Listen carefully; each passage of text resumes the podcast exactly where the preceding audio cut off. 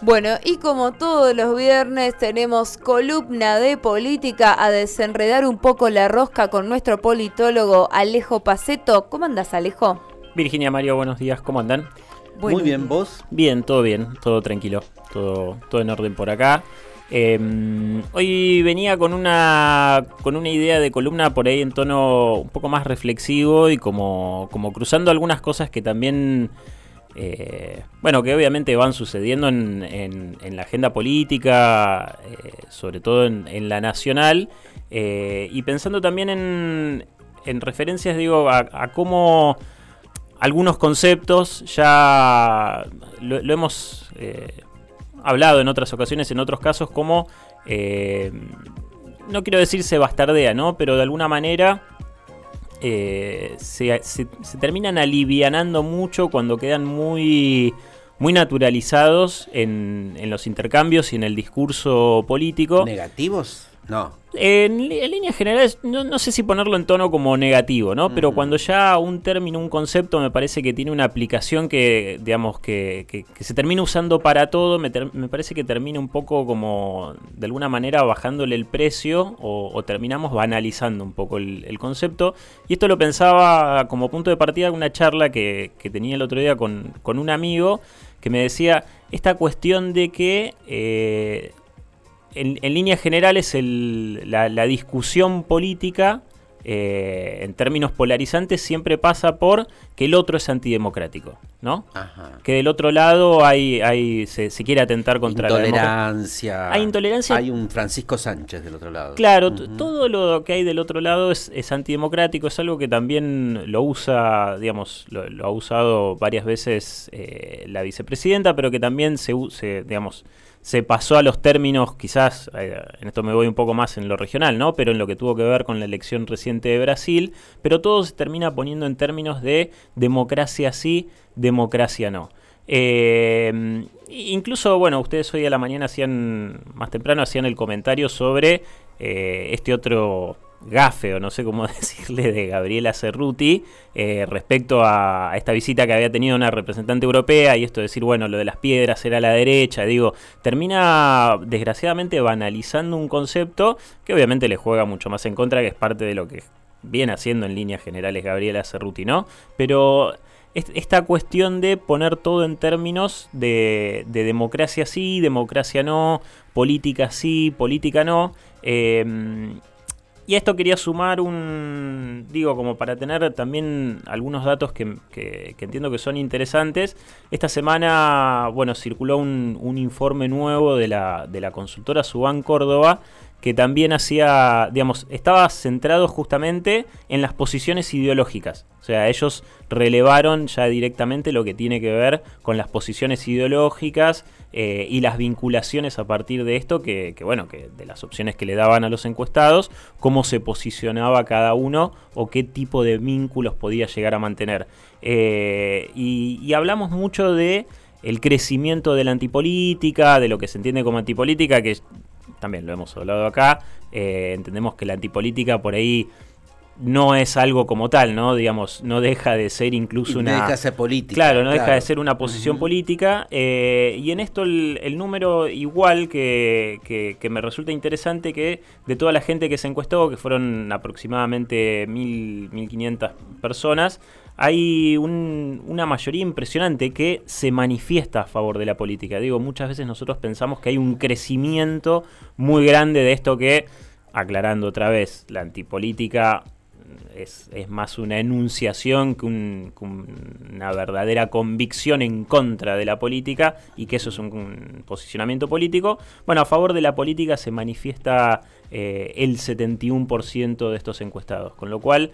Eh, sí, digamos, más allá de lo que uno puede llegar a, decir o manifestar, me parece que el sentimiento no, no, no es tal, ¿no? Eh, hay, otros, hay otros números que también me parecían interesantes para destacar eh, y que tienen que ver con, con lo que hemos hablado, ¿no? En general de, de los posicionamientos no, no solo ideológicos, sino de eh, lo que tiene que ver en, digamos, en periodos electorales o que se empieza a hablar, por ejemplo, mucho esto de comunismo sí, comunismo no, eh, siempre tratar de eh, menospreciar con ese con ese no y llevar a los extremos no los- desdibujar Claro, claro. las ideas políticas porque eh, viste que es algo que venimos ya escuchando con la campaña incipiente en la provincia de Neuquén. Cuando le preguntamos a Marcos Kopman Rolando Figueroa y Pablo Servi en los estudios de esta radio cuál es su plan económico las diferencias son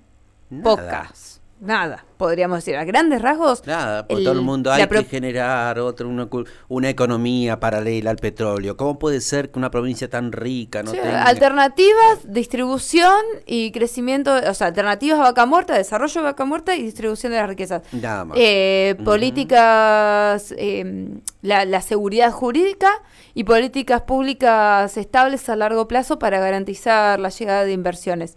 Eso es lo, lo que dicen los tres que hemos escuchado acá en vivo, o sea, como que no cambia tanto, pero después eh, el comunismo, el, eh, todos estos extremismos buscan por ahí desdibujar las ideas políticas que hay detrás. Sí, de hecho es algo que bueno estuvo muy muy presente en la campaña, en la reciente campaña, en la elección eh, reciente de Brasil, que había un, digamos, lo dijimos, fue quizás una de las elecciones más polarizadas que tuvimos eh, en este año y quizás en los últimos tiempos en lo que tuvo que ver con la definición y que nosotros de alguna manera, bueno, un poco lo tomábamos con humor, ¿no? Esto de que hay gente que, y, y yo lo dije, más allá de no puedo decir que todos los que apoyan a Bolsonaro eh, son aquellos que fueron a golpear la puerta de los cuarteles y de que hacían el gesto nazi. Eh, bueno, sí hay un, evidentemente hay un fuerte eh, motivador del voto de Bolsonaro que tiene que ver con la cuestión de la misoginia, del, rechazo al cambio climático, de lo que fue el negacionismo a la pandemia. Y también mencionamos eh, a, esta creencia o esto que se impregnó evidentemente muy fuerte en casi la mitad del electorado brasilero que tiene que ver con eh, que la opción contraria, en este caso Lula, que es la que ganó, representaba el comunismo. Bueno, en esta encuesta que les mencioné al principio de Subán Córdoba, eh, entre las preguntas que era si el comunismo existe y es el gran mal de la Argentina, el 47,9% dijo que sí. O sea, Es Repetí el muchísimo. porcentaje. La, digamos, la pregunta es nivel de acuerdo con las siguientes frases. El comunismo existe y es el gran mal de la Argentina. El 47,9% está de acuerdo. Contra el 41% que está en desacuerdo. Con lo cual, bueno, evidentemente sigue existiendo, ¿no? Esta creencia de que el comunismo, no sé en qué momento estuvo en la Argentina, digo, no sé en qué momento tuvimos el comunismo, eh, pero que existe y que es el gran mal, ¿no?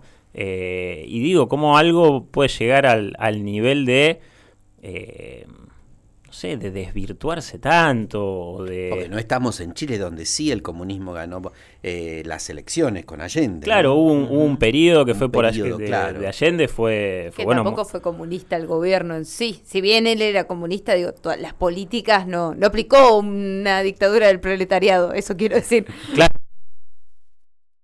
Eh, no aplicó una dictadura del proletariado. dejaron. no expropió todo y lo Todo no, expropió Bueno. una parte, sí. Pero no todo. No fue No, a fondo, digamos. Pero, pero es realmente increíble, es, es, si uno se pone a pensarlo por ahí un poco más en frío y digo, bueno, ¿qué, cuál, ¿cuál puede llegar a ser la asociación que hace la persona que responde eso, no? Y yo digo, bueno, a ver, quizás se pone a asociar que el gobierno argentino, en líneas generales, salvo el periodo de Macri, tuvo un apoyo o acompañamiento a lo que fue, no sé, toda la gestión de Chávez, ¿no? Y la gestión de Maduro que bueno, se la, es- obviamente tiene un posicionamiento mucho más de izquierda que, nuestro, que lo que ha tenido el kirchnerismo en líneas generales en nuestro país, pero como dice Virginia, Venezuela no se llegó a, instar- a instaurar la dictadura del proletariado, sí se avanzó con la estatización de una enorme cantidad de empresas que, que hoy por hoy siguen siendo estatales. Pero no se reformaron, perdón, las bases incluso de los gobiernos.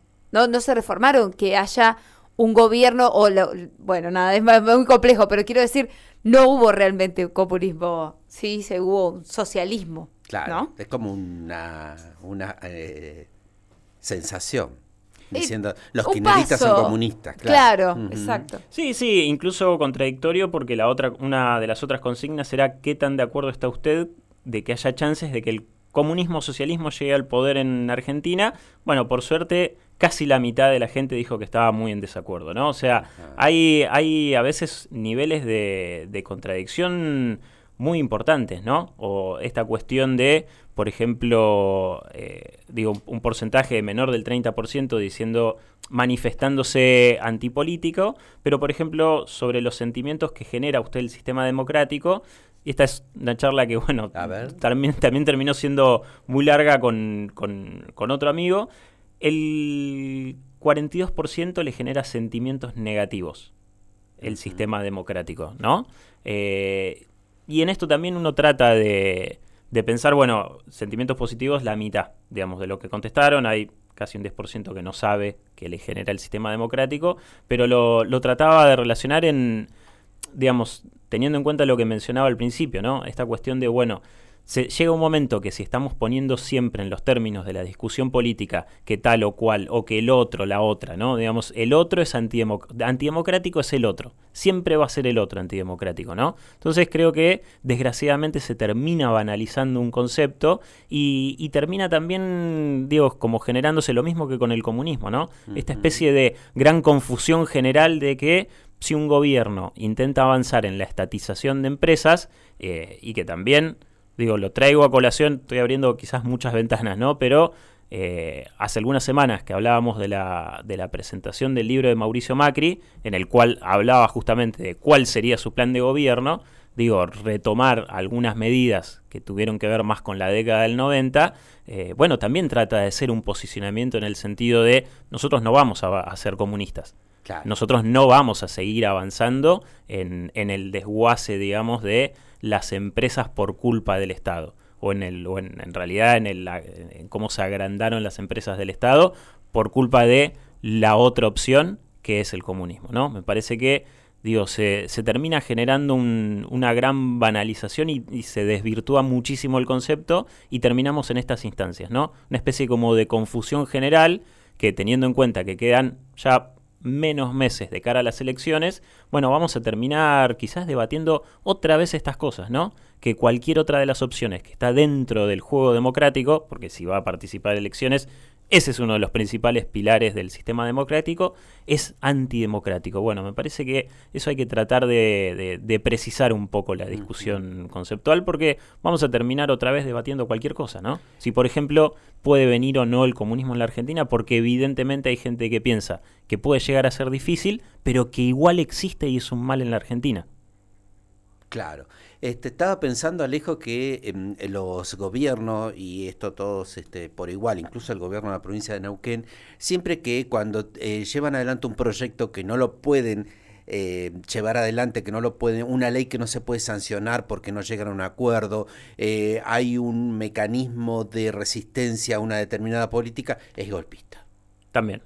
Desestabilizadores lo llaman. Sí como que es una forma de desestabilizar al gobierno democrático cuando justamente ese gobierno que tiene herramientas no puede tejer acuerdos, llegar a, instancias de tolerancia con determinados sectores gremiales, políticos que, tienen juego en la democracia. ¿no? no, muchas veces también se habla en términos de campaña sucia, ¿no? Eh, hay, hay hechos que hay que relativizarlos en función de si el daño económico, por ejemplo, de una estafa, fue no importante, pero porque sí, el gobierno avanzó durante décadas en un montón de cuestiones. Bueno, sí, no hubo otra opción, entonces lógicamente va a haber avanzado, pero sí, sí, la relativización o esto de impedir que, se desarrolle la provincia o que sea golpista o algo, bueno, desgraciadamente eso también es muy fácil de, instalarlo cuando tenés justamente el monopolio de, del Estado y de, de la comunicación pública. La propuesta que yo hago a todo esto, porque como bien adelantó Alejo, seguramente con la campaña esta perspectiva de comunicación, de desinformación y de desdibujar se va a profundizar. Totalmente. La propuesta que yo les hago es allá es personal. Miren los planes económicos. ¿Qué piensan hacer con los recursos que tiene el país, la provincia, el municipio, donde sea que voten? ¿Qué piensan hacer? ¿Dónde se van a destinar los recursos? ¿Cómo van a obtener los recursos? ¿Cómo va a ser el desarrollo? Creo que ahí está la clave y después de ahí decidí. A me parece que es lo mejor. Así, si estás, mira, si te vas a comprar un auto, miras precios por Mercado Libre, vas y preguntas en la concesionaria, no sé qué. Si te vas a comprar un par de zapatos, te probás en todas las zapaterías. Mirá si no te vas a poner a prestar un poquito de atención a los planes económicos de la gente que después va a dirigir la sociedad, ¿no? Es un ratito nada más, serio. Es un ratito. Alejo, muchísimas gracias por tu tiempo. Gracias a ustedes y solamente aclaro que igual prefiero toda la vida que el debate público y político pase por justamente este tipo de definiciones y no como pasó en la campaña anterior, eh, que la discusión política sea con cuál opción partidaria se garcha mejor, ¿no? Es verdad. Es verdad. Qué cierre verdad, que le ahora es ministra. ¿Qué cierre le dejó a, cierre. a su columna? Si quiere seguir la conversación con él, ¿por arroba dónde? el Colorau. Arroba el Colorau lo puede encontrar en Twitter eh, y en las redes sociales y le puede discutir. Alejo que este, nos gusta la discusión, ¿no? Sí, obvio. Así pasaba aquí en Voz a Diario la columna de política a cargo del politólogo Alejo Paceto.